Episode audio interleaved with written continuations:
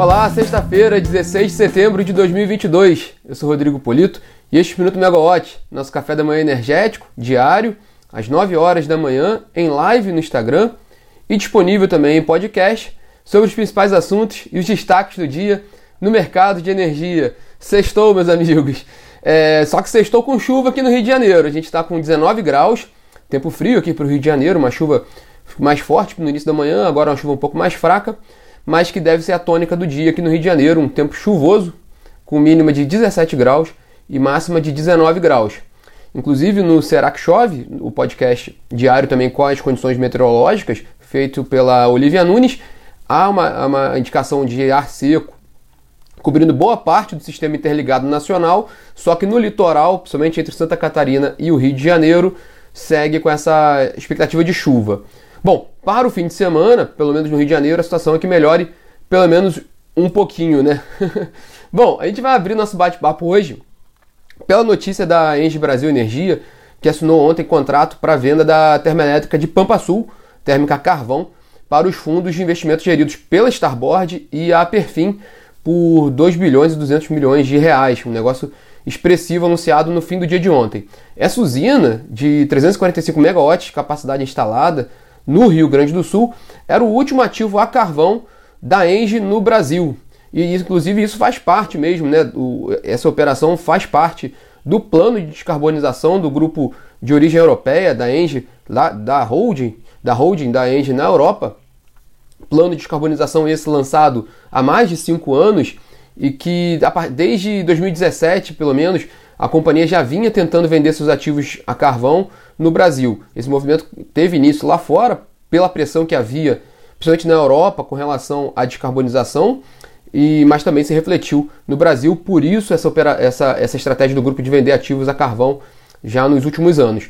Tanto que, além de Pampa Sul, a Engie vendeu no ano passado o complexo a carvão de Jorge Lacerda, em Santa Catarina, Santa Catarina perdão, para a Fran Capital, por 325 milhões de reais, um negócio que a gente cobriu bastante aqui na época, tanto no Minuto quanto na plataforma e também no aplicativo da Megawatt. Bom, segundo o presidente da Engie Brasil Energia, o Eduardo Satamini, a operação, essa venda agora da térmica de Pampa Sul, faz parte dos planos da companhia de direcionar esforços e investimentos aos empreendimentos de energia renovável e transmissão. A gente vê já há algum tempo, a Engie tinha né, um, lá atrás, aqui no Brasil, um, um, uma operação forte em térmicas a carvão e em hidrelétricas. Há algum tempo já, nos últimos anos, a gente, a gente vem acompanhando essa saída na geração a carvão e um crescimento de investimentos em fontes renováveis, dessas novas renováveis, eólicas e solares. Então é onde a gente está apostando mais fichas em seu crescimento no Brasil. Hoje ela está com um portfólio de 8 gigawatts de capacidade instalada, incluindo também as hidrelétricas. E entrou recentemente na área de transmissão com investimentos expressivos também, em, em, pelo menos dois grandes ativos de transmissão, mas ela tem uma área agora mais robusta, robusta de transmissão de energia. Hoje, nessa sexta-feira, a gente vai ver a reação do mercado a essa informação divulgada ontem à noite pela Engie Brasil Energia. Era, a estratégia é totalmente dentro do esperado. Agora, esse time de ter anunciado ontem, vamos ver hoje como é que o mercado, o mercado vai reagir. Ontem, as ações da Engie tiveram um leve recuo de 1%, fechando na casa de R$ 39,29. Então, como eu disse, é de fato hoje acompanhar esse desempenho no mercado. Ontem também saiu a pauta da próxima reunião da diretoria da ANEEL na próxima terça-feira a, a, pauta está bem interessante. E na semana que vem, como sempre, a gente detalha com mais, com mais profundidade. Mas já, a gente já pode trazer alguns destaques para vocês. Entre eles, está prevista a homologação do resultado do leilão de energia nova A-4, já realizado esse ano. Também uma proposta de abertura de consulta pública para acolher sugestões e informações, contribuições para o aprimoramento da proposta de regulamentação de aspectos econômicos da Lei 14.300, que é o marco legal da micro e mini geração distribuída. Então, é um, é um avanço no sentido da regulamentação de um passo importante do marco legal da GD, essa abertura, pública, abertura de consulta pública na semana que vem. Quer dizer, o tema da GD voltando a ganhar importância aqui, relevância em curto prazo aqui em termos de discussões.